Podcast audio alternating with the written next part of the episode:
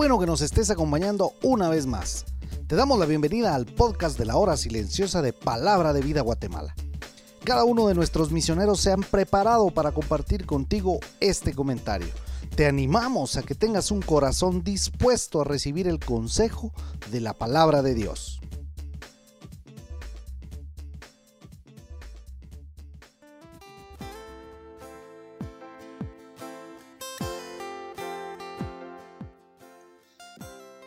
Qué bueno poder estar nuevamente en el comentario de la hora silenciosa. Te saluda Oscar Fuentes del Ministerio de Palabra de Vida aquí en Guatemala. Hoy vamos a estar allí en Hebreos capítulo 10 del 19 al 25. Y como siempre un escritor dijo lo siguiente, si vas a caminar con Jesucristo, estarás contra todo el mundo y contra la mayoría de los evangélicos también. Pensando en el contexto que tenemos hoy en día, la guerra que se está desatando allí entre Ucrania y Rusia, que la gasolina está cara, que la canasta básica se pone también muy, pero muy cara.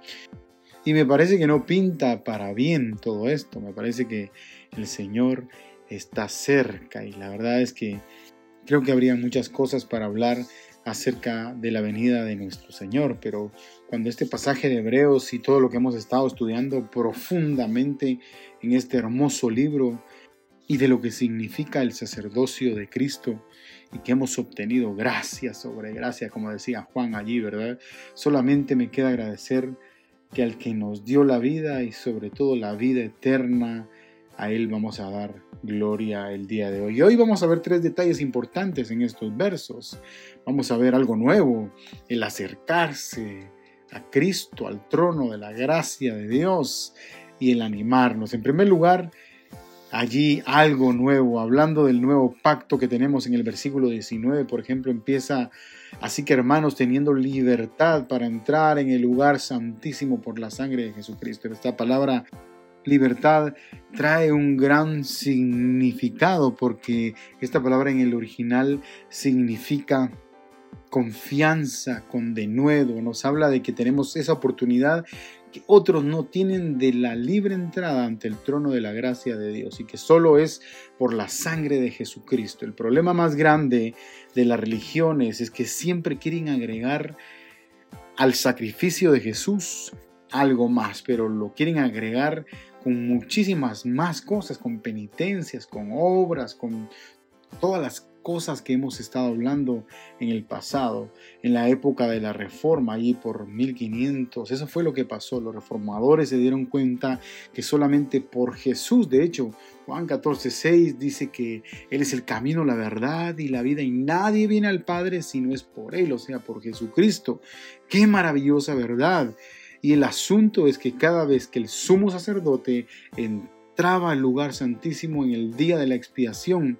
El pueblo esperaba afuera, si ustedes se recuerdan, esperaba que regresara con vida.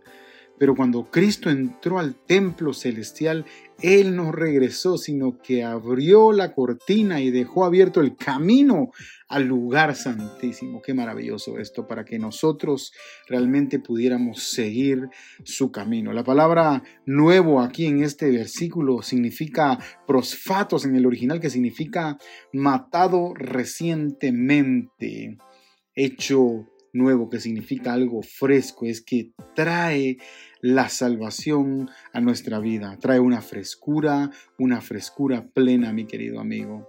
En segundo lugar, el acercamiento, ahí vimos algo nuevo, pero también el acercamiento, dice el versículo 22, acerquémonos con corazón sincero.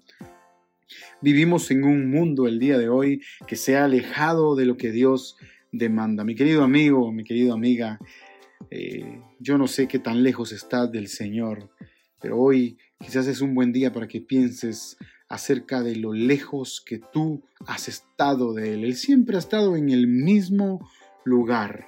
Mi querido oyente, en Santiago capítulo 4, versículo 8 dice, acercaos a Dios y Él se acercará a vosotros, pecadores, limpiad las manos y vosotros, los de doble ánimo, purificad vuestros corazones. Cuando nos acercamos a Dios, hay algo que pasa en nosotros. Tenemos plena certidumbre de fe, dice este versículo, somos purificados por su palabra y somos lavados. Esas son las consecuencias de acercarnos con libertad, con confianza a Jesucristo. Él hace esta obra en nosotros. Quizás tú has estado alejado en este último tiempo. Te invito a que verdaderamente puedas acercarte a Cristo con libertad.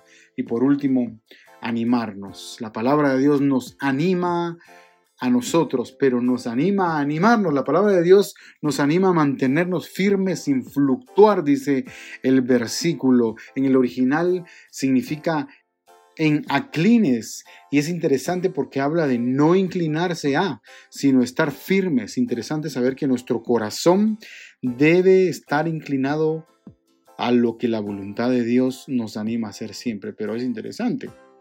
El corazón no siempre está inclinado a hacer el bien. De hecho, ahí en Primera de Reyes capítulo 11 vemos cómo a Salomón las mujeres le hicieron inclinar su corazón al pecado. No seas como lo que dice ahí en Santiago capítulo 1 versículo 8.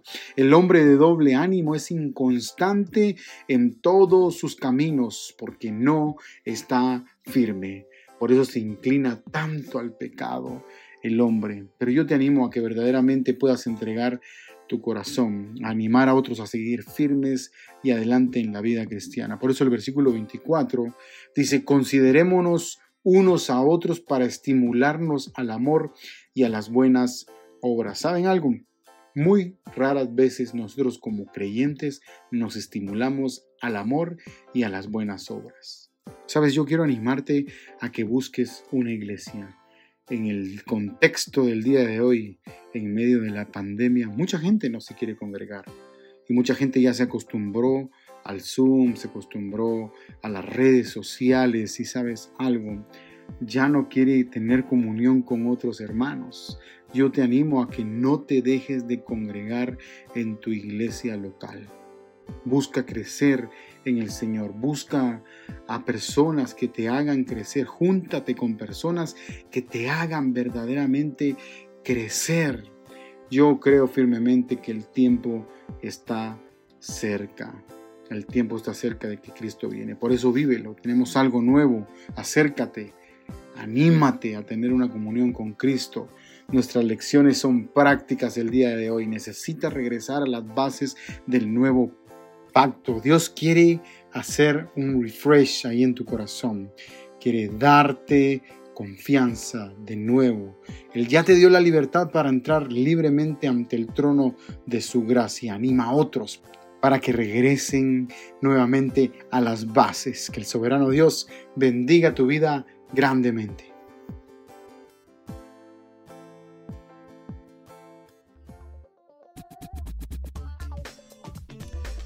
Puedes ser parte del crecimiento espiritual de tus amigos compartiendo este podcast con ellos. Síguenos en nuestras redes sociales para recibir más recursos como este. Nos encontramos nuevamente el día de mañana.